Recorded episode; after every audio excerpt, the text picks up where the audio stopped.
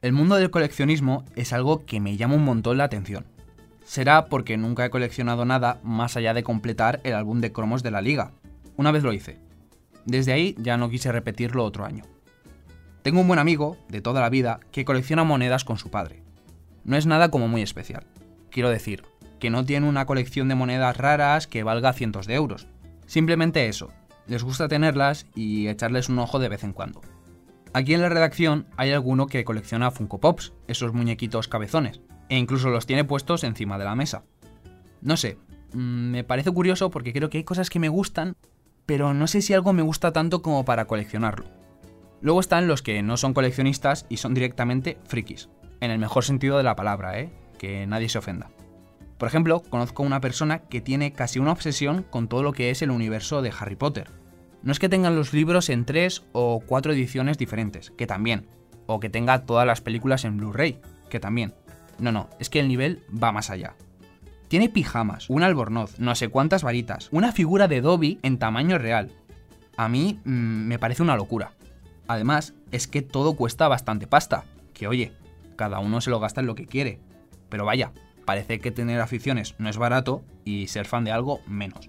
Ahora te voy a contar cómo a una persona se le ha ido la cabeza y se ha dejado un dineral en un artículo único de su serie favorita.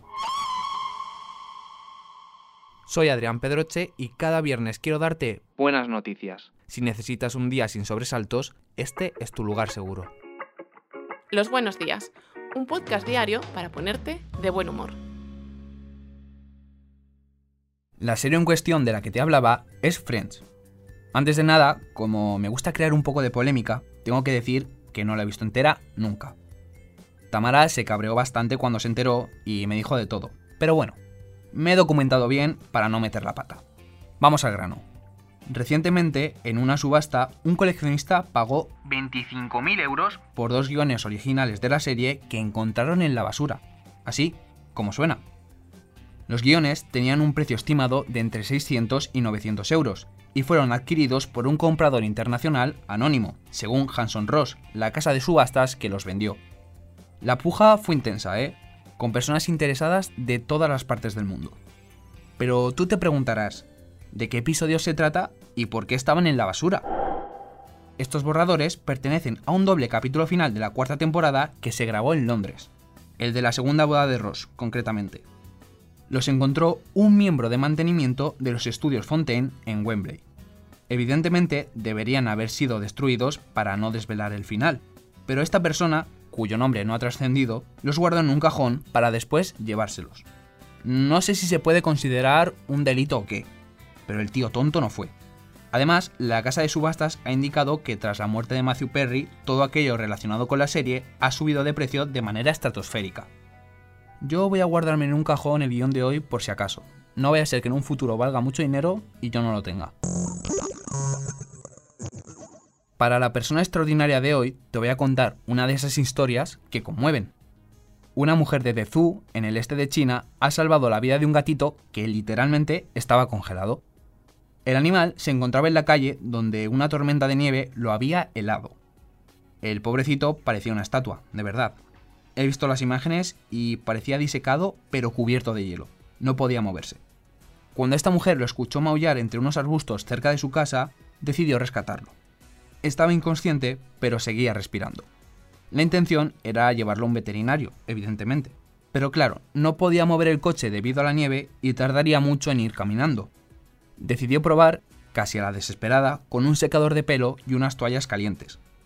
Poco a poco, y con mucho cariño, fue calentando al animal que logró volver en sí. La mujer ha decidido adoptarlo y ponerle Mimi como nombre. Bueno, un final feliz para el gato y para su nueva dueña, que por cierto, nos tiene que decir de qué marca es el secador, que parece que hace milagros. Vamos con la efeméride de hoy, 2 de febrero. Este día se celebra en Estados Unidos y Canadá el Día de la Marmota. La tradición marca que es en este día cuando la marmota se despierta de su letargo invernal y sale por fin de su madriguera. Si el cielo está nublado, no verá su sombra y eso significa que el invierno terminará pronto.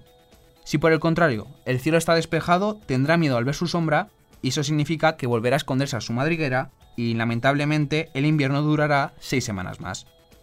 Sin embargo, habrás escuchado la expresión de vivo en el día de la marmota, que viene a referirse cuando vivimos una situación como que ya nos suena o que ya hemos pasado. Esto se debe a la película Atrapado en el Tiempo, protagonizada por Bill Murray.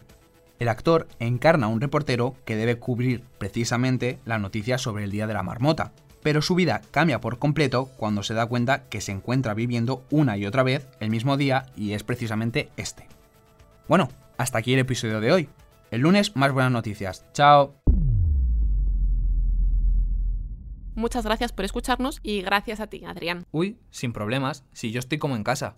Recuerda que si te ocurre algo bueno y quieres contárnoslo, puedes escribir a losbuenosdías@lasprovincias.es. Este podcast ha sido escrito por Adrián Pedroche. La edición es de Amalia Yusta y Paco Sánchez. El diseño sonoro es de Rodrigo Ortiz de Zarate y la producción de Miquel Abastida y Tamara Villena. De lunes a viernes te esperamos en la web del periódico o en tu plataforma de audio favorita.